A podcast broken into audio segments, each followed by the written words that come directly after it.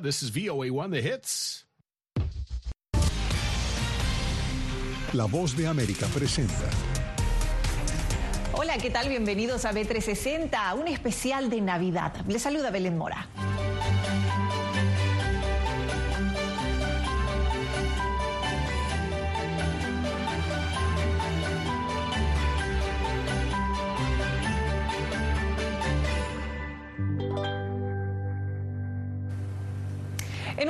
Tan especial como la Navidad, muchos aprovechan la oportunidad para reflexionar y crear los sueños del futuro.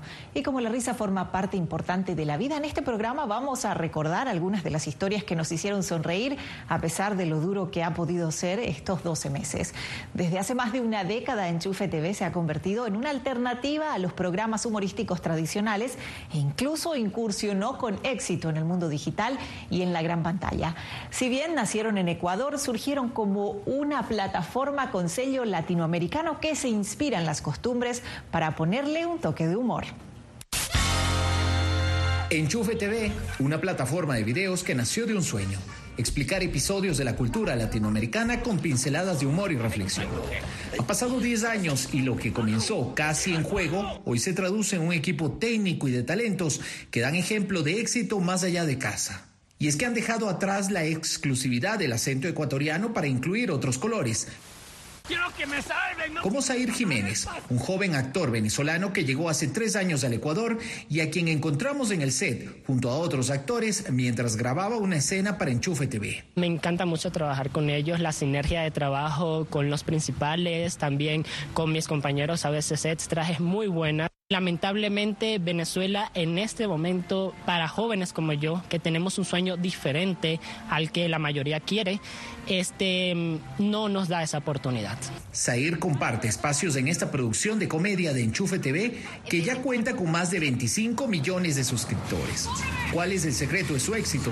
Que juegue PlayStation. Tú mismo le quitaste el PlayStation para que jugara afuera. Son, digamos, temas universales que, que con, el, con los que cualquier persona se puede sentir identificado. Entonces, claro, la idea es un poco como nos estamos riendo de nosotros mismos, de nuestra idiosincrasia eh, latinoamericana, pero sí, la idea es que te puedas reír aquí, en la China, en los Estados Unidos, en Europa. Siempre buscamos identificarnos con la gente y siendo latinoamericanos creo que tenemos puntos en los cuales coincidimos. Eh, las madres latinoamericanas son, o sea, es la misma. Eh, el chancletazo es algo regional. Y en eso coinciden quienes tienen trayectoria en la actuación o quienes recién comienzan, como Eimer Andrade, un quiteño de 22 años que además estudia cine. Explica el orgullo que siente al actuar en temas polémicos, pero tratados desde el humor.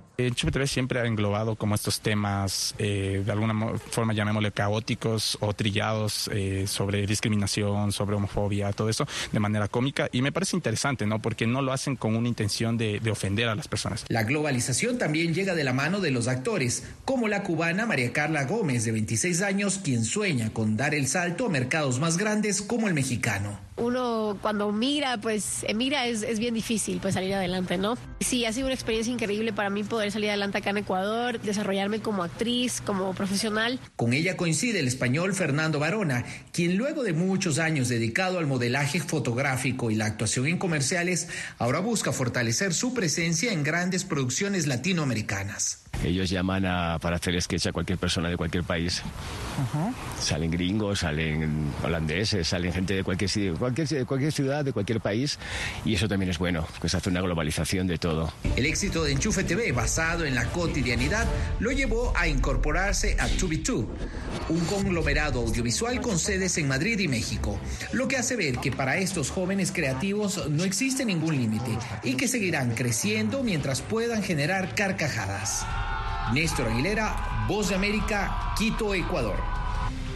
Hacemos una pausa y en breve venimos con más. Hace un año fueron despojadas de todo en su tierra, pero lejos de silenciar su talento, desde su exilio obligado sus notas musicales ahora se escuchan en todo el mundo. La Voz de América presenta Sinfonía de Coraje. La odisea para huir de la persecución talibán en Afganistán de las dos últimas integrantes del Instituto Nacional de Música que permanecían en ese país. en todas las plataformas de La Voz de América.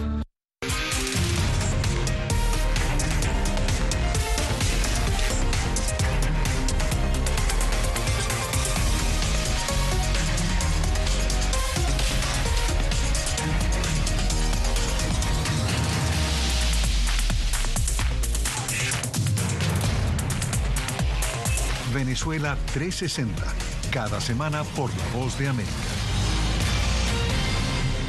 ¿Qué tal desde Washington comienzan las noticias en el mundo al día? Día a día, desde la capital de Estados Unidos y donde se producen las noticias que más te impactan. El objetivo es llegar al otro lado de la frontera para pedir asilo. La voz de América te conecta con el mundo al día, los hechos más allá de la noticia, para que tomes decisiones bien informadas, en el lenguaje que quieres, donde quieras y como prefieras. Conéctate con El Mundo al Día. Actualidad. Vamos a ver otra cepa nueva y otra cepa nueva. Análisis. En realidad, mucha de esta gente va a quedar parada de nuevo y va a ser una tragedia humana. Debate. Dejen la obsesión. La obsesión la tienen ustedes. Con la información más allá de los titulares. El tema energético es algo que se está analizando. La inflación es un problema global. 30 y 50 metros están ya las tropas. Su respuesta, doctor. Todas las semanas por La Voz de América.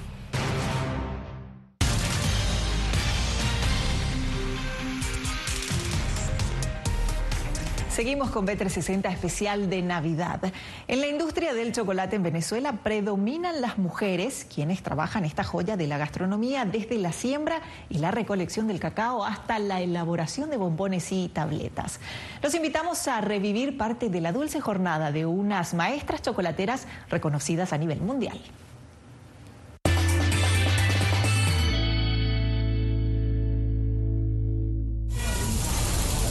Cosecha del día.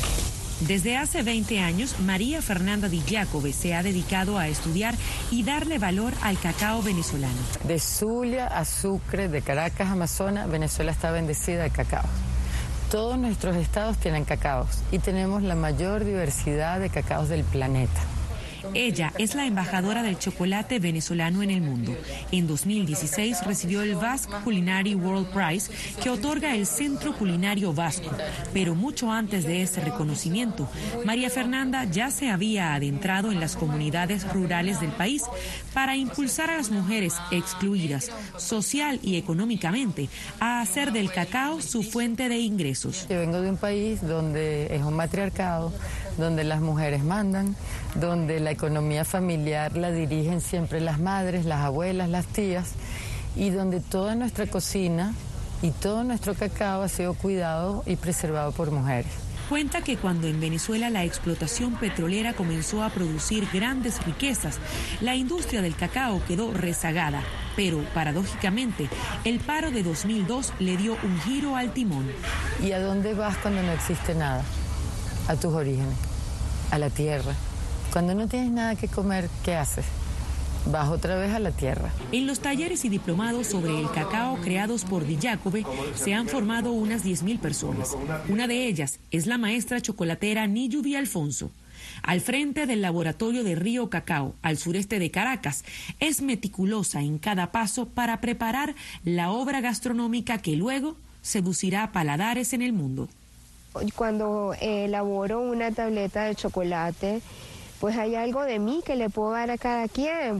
Para ella, trabajar con el chocolate amerita concentración, usar todos los sentidos, creer en la magia, pero también confiar en la química. Esta es la parte más bonita para mí, porque ahí está la naturaleza, porque ahí está Dios, porque yo le pido a Dios que nos bendiga y le bendiga a cada persona que consume el chocolate. El chocolate ha demostrado que no hay edad para rendirse a su encanto. Con 20 años, Gabriela es una de las chocolateras más jóvenes de Venezuela. Como tenía 16 años, jamás en la vida se me hubiese pasado por la cabeza ser chocolatera, hacer, hablar del cacao venezolano. Y así como Gabriela, María Fernanda y Niyubi, otras miles de mujeres en las plantaciones y laboratorios de Venezuela han hecho del cacao y del chocolate su causa y la vía para salir adelante. Adriana Núñez Rabascal, Voz de América, Caracas, Venezuela. Dicen que son pocos los sueños que se hacen realidad, pero cuando llegan a cristalizarse lo hacen en grande. Ese es el caso de una cantante de ópera venezolana que luego de vivir en uno de los barrios más humildes de Caracas logró dar a conocer su talento al mundo entero con muchos retos y sacrificios, pero siempre con el propósito de cumplir sus metas. Hoy en día es una de las sopranos más reconocidas de la ópera de Nueva York. From the Venezuelan capital of Caracas to the Welsh capital of Cardiff, María Brea. Ella es María Fernanda Brea, una cantante de ópera que es ahora una de las intérpretes sopranos más reconocidas de Nueva York.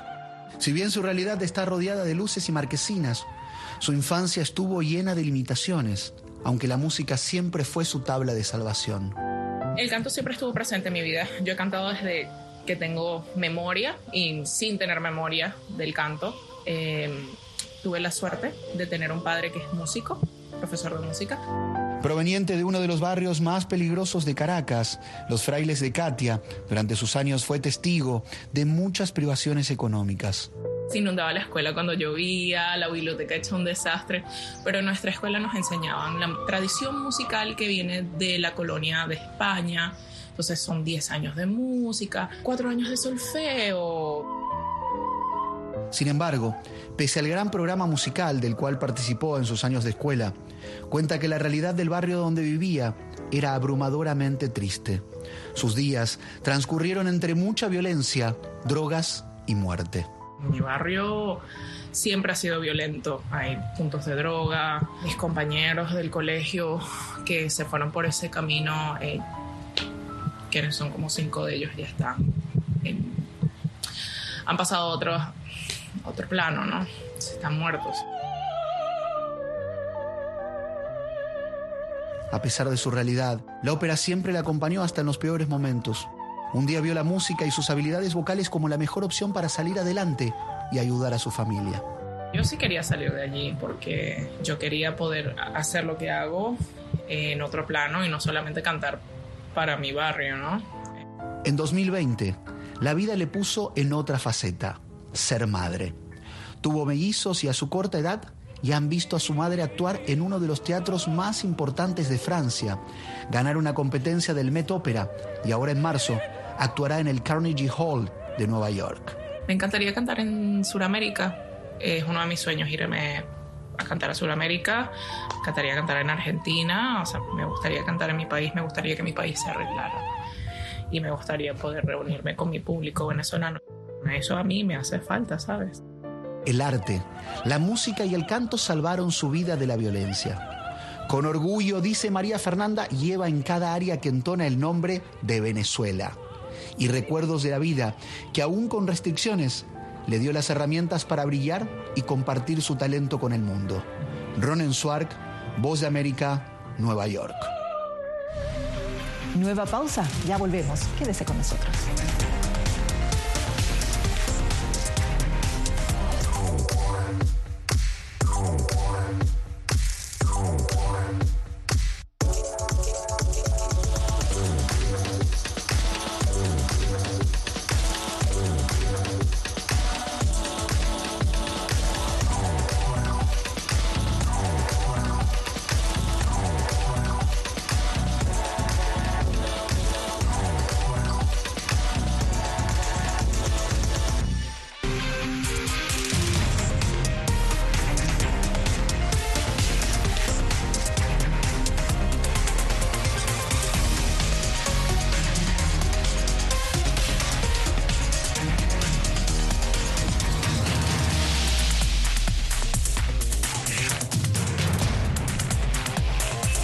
Venezuela 360, cada semana por La Voz de América.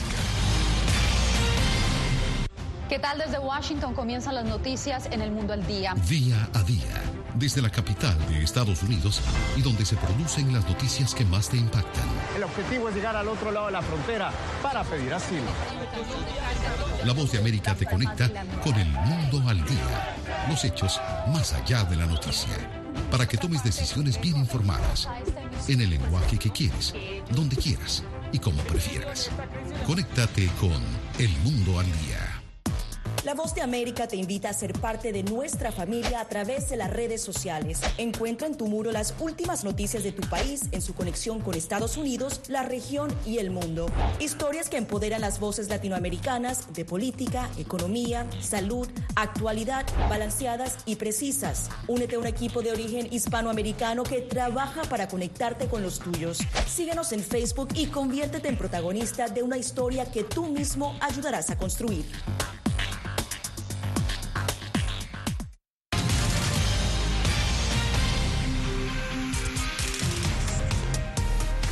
Continuamos con B360 edición especial. Recordamos una historia de emprendedores en el mundo de las letras y es que en un mundo cada vez más globalizado y embelezado con la tecnología, algunos escritores latinoamericanos le salieron al paso a nuevos desafíos y apostaron al amor por la lectura.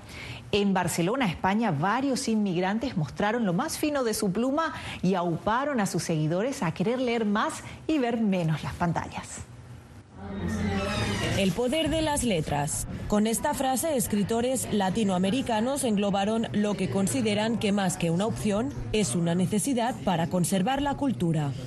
Dando un paseo por la imaginación de varios autores latinoamericanos, nos encontramos con la venezolana Juliana Hipóliti, que acaba de sacar su más reciente creación dedicada más que todo a los niños. Su cuento infantil, titulado La arepa, es una historia que rinde homenaje a sus raíces gastronómicas. El libro va recorriendo eh, varias localidades de Venezuela y se van describiendo esas localidades según la arepa.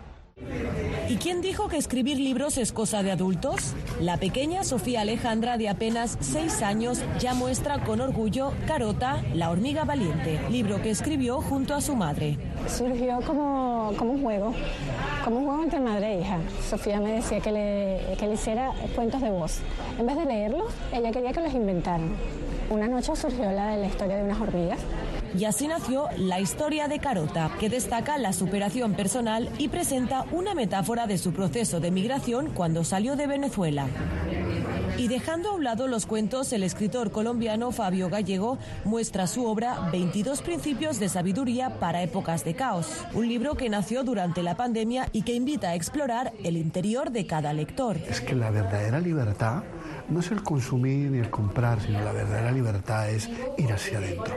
Escribí durante casi 15 horas diarias, fue como una experiencia interna muy intensa. Y en la misma onda de introspección es que surge Alcanzando el Infinito, obra de la escritora venezolana Verónica Elena. Se trata de un libro que en sus páginas refiere los pasos para el crecimiento personal y la autoayuda hay esa necesidad, estamos cambiando de, etapa, estamos cambiando de era, de como lo quieras llamar. Estamos evolucionando y ahora la evolución no solamente es física, es también espiritual.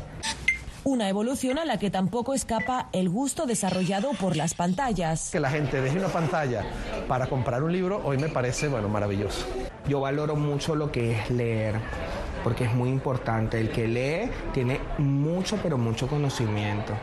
Y es que, como reza un viejo refrán, lo que se aprende no pesa. Estos autores intentan rescatar un hábito, mantener la cultura y sembrar la semilla de la literatura para que acompañe a presentes y futuras generaciones. Julia Riera, Voz de América, Barcelona, España. Pero las pantallas no pueden dejarse a un lado, mucho menos porque forman parte del día a día y son pieza fundamental en procesos como conseguir pareja. Revivimos algunos datos curiosos de las aplicaciones de citas, una tendencia que nació de la curiosidad, creció en el aislamiento producto de la pandemia y se ha consolidado con la soledad. Veamos el auge de estas plataformas para buscar pareja y cuál es su influencia en América Latina. Con el avance de la tecnología, los tiempos de las cartas, las tarjetas y las serenatas para halagar a esa persona especial, al parecer han quedado en el pasado. La Internet se ha vuelto indispensable y cada vez más necesaria, causando revolución en la manera en que las personas interactúan. Y el sector del amor no escapa a esta norma. Pero, ¿qué son las aplicaciones de citas? Bueno, les contamos que las llamadas dating apps o aplicaciones de citas en línea surgen en 1995 según el portal Dating Sites Reviews, una iniciativa para facilitar las relaciones humanas y lograr interacción a través de un algoritmo que marcaba coincidencias de ubicación, variables como áreas de interés o nivel de educación y gustos básicos de actividades. La primera en abrir la puerta a este mundo de las citas por Internet fue el portal Match.com y luego llegaron al mercado una gran cantidad de sistemas diseñados para grupos demográficos diferentes. Pero aunque Match.com fue la primera en llegar al ciberespacio, el origen de la idea se remonta a 1727 con los anuncios personales. ¿Cuáles son los pro y los contra de estas aplicaciones? Bueno, de acuerdo con un estudio realizado por el Pew Research Center, tres de cada diez adultos estadounidenses señalan que alguna vez han usado una de estas aplicaciones de citas en línea. La mayoría coincide en que estas plataformas han sido fundamentales para promover conexiones significativas.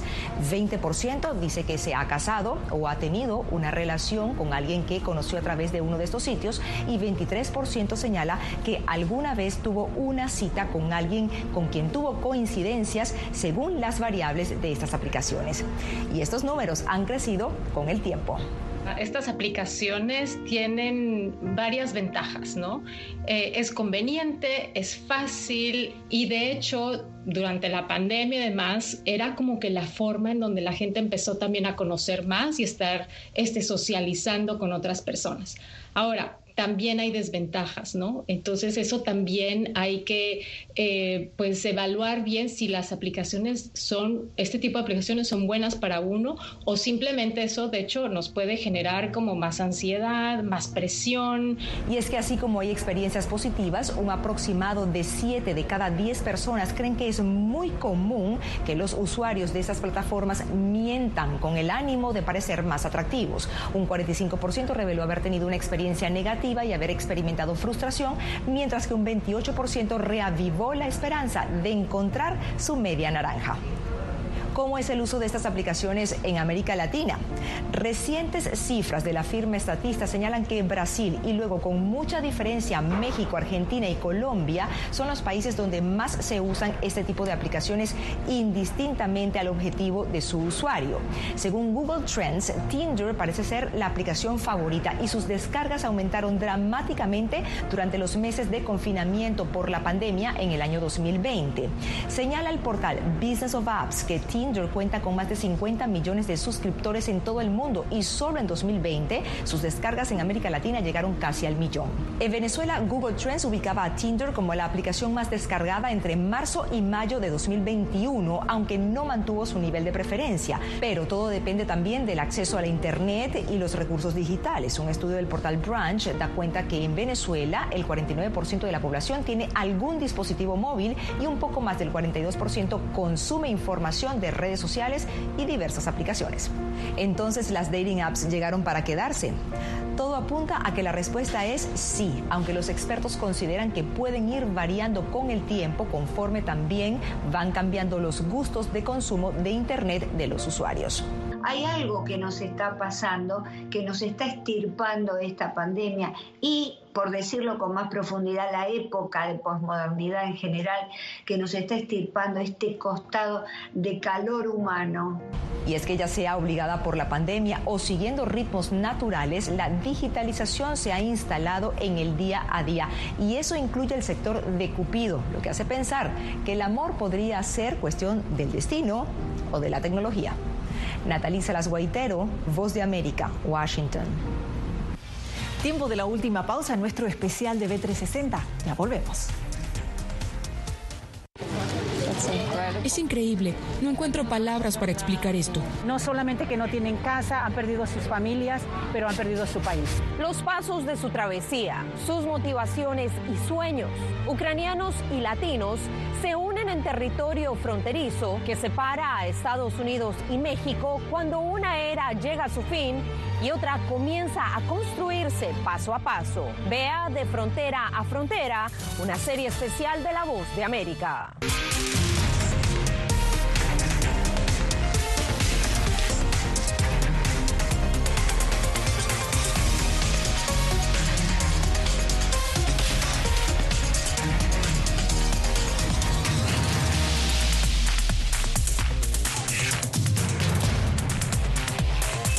Venezuela 360, cada semana por La Voz de América. ¿Qué tal desde Washington comienzan las noticias en el mundo al día? Día a día, desde la capital de Estados Unidos y donde se producen las noticias que más te impactan. El objetivo es llegar al otro lado de la frontera para pedir asilo. La voz de América te conecta con el mundo al día, los hechos más allá de la noticia, para que tomes decisiones bien informadas, en el lenguaje que quieres, donde quieras y como prefieras. Conéctate con El Mundo al Día. La Voz de América te invita a ser parte de nuestra familia a través de las redes sociales. Encuentra en tu muro las últimas noticias de tu país en su conexión con Estados Unidos, la región y el mundo. Historias que empoderan las voces latinoamericanas de política, economía, salud, actualidad, balanceadas y precisas. Únete a un equipo de origen hispanoamericano que trabaja para conectarte con los tuyos. Síguenos en Facebook y conviértete en protagonista de una historia que tú mismo ayudarás a construir.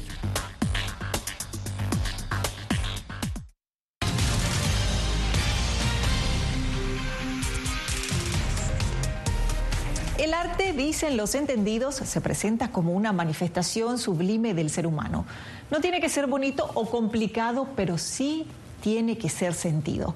Recordamos la historia de una pintora venezolana que logró conectarse con el mundo a través de sus pinturas, pero que además lograron unirla a su padre que sufría de Alzheimer y sus pinturas de gallos eran la manera en que él la recordaba. Veamos.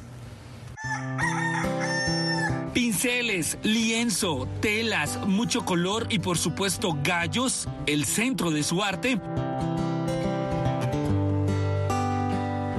Esta es la dinámica propuesta por Mari Menes, una pintora venezolana que hoy sorprende al mundo con unas obras inspiradas en un animal común, pero que para ella significa la conexión con su padre. Mi papá sufría de Alzheimer, él murió el año pasado, pero en el año 2019 él ya tenía casi 14 años con esa enfermedad. Él vivía en Venezuela, yo acá en Colombia y él ya no se acordaba de mí. Hacíamos una llamada telefónica y él solamente repetía lo que otra persona le comunicaba que tenía que decir, porque no sabía con quién hablaba. Desde que llegó a Colombia en 2010, no ha parado de darle vida a gallos por medio de sus pinturas. Un arte curativo para ella y su familia, pues logró que su padre la recordara a través de una imagen que le era familiar. Cuando pinto ese gallo y mi hermana se lo muestra en una tablet, él lo ve y dice, esto es un gallo de exhibición, no es un gallo de pelea porque tiene cresta y tiene barbilla, es un gallo español. Esta licenciada en artes con ancestros guayú y descendencia afro explica que se dejó influenciar por el artista francés Henri Rousseau, de quien imita la espontaneidad en sus pinturas. La obra que te, te dije que tiendo a repetir más es la del caballero, que es un gallo golden gray. El gigante, gallo venezolano. Es un gallo que ya es viejo. O sea, cuando yo hice la obra original, ya yo había hecho, era un gallo viejo. Sin embargo, conserva esa gallardía. Pero es también ese ser que ya venció todas sus batallas y tiene su retiro digno. De hecho, esta imagen la ha copiado en prendas de vestir y accesorios.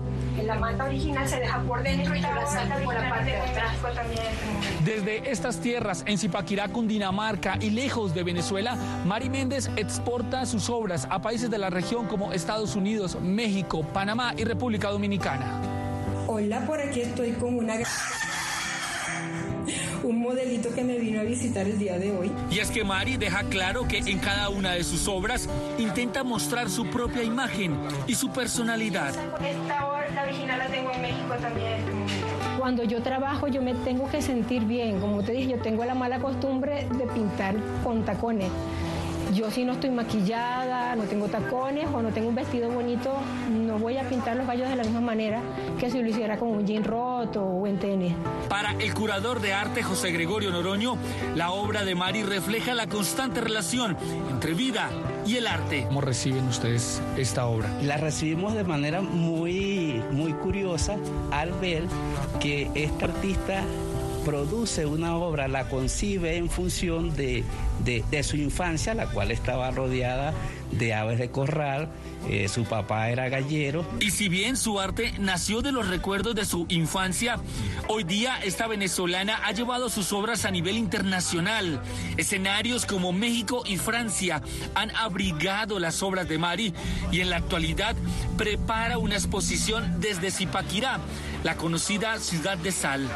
Jair Díaz, Voz de América, Cundinamarca, Colombia.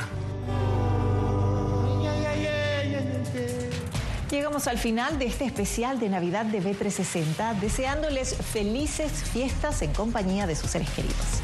Les habló Belén Mora.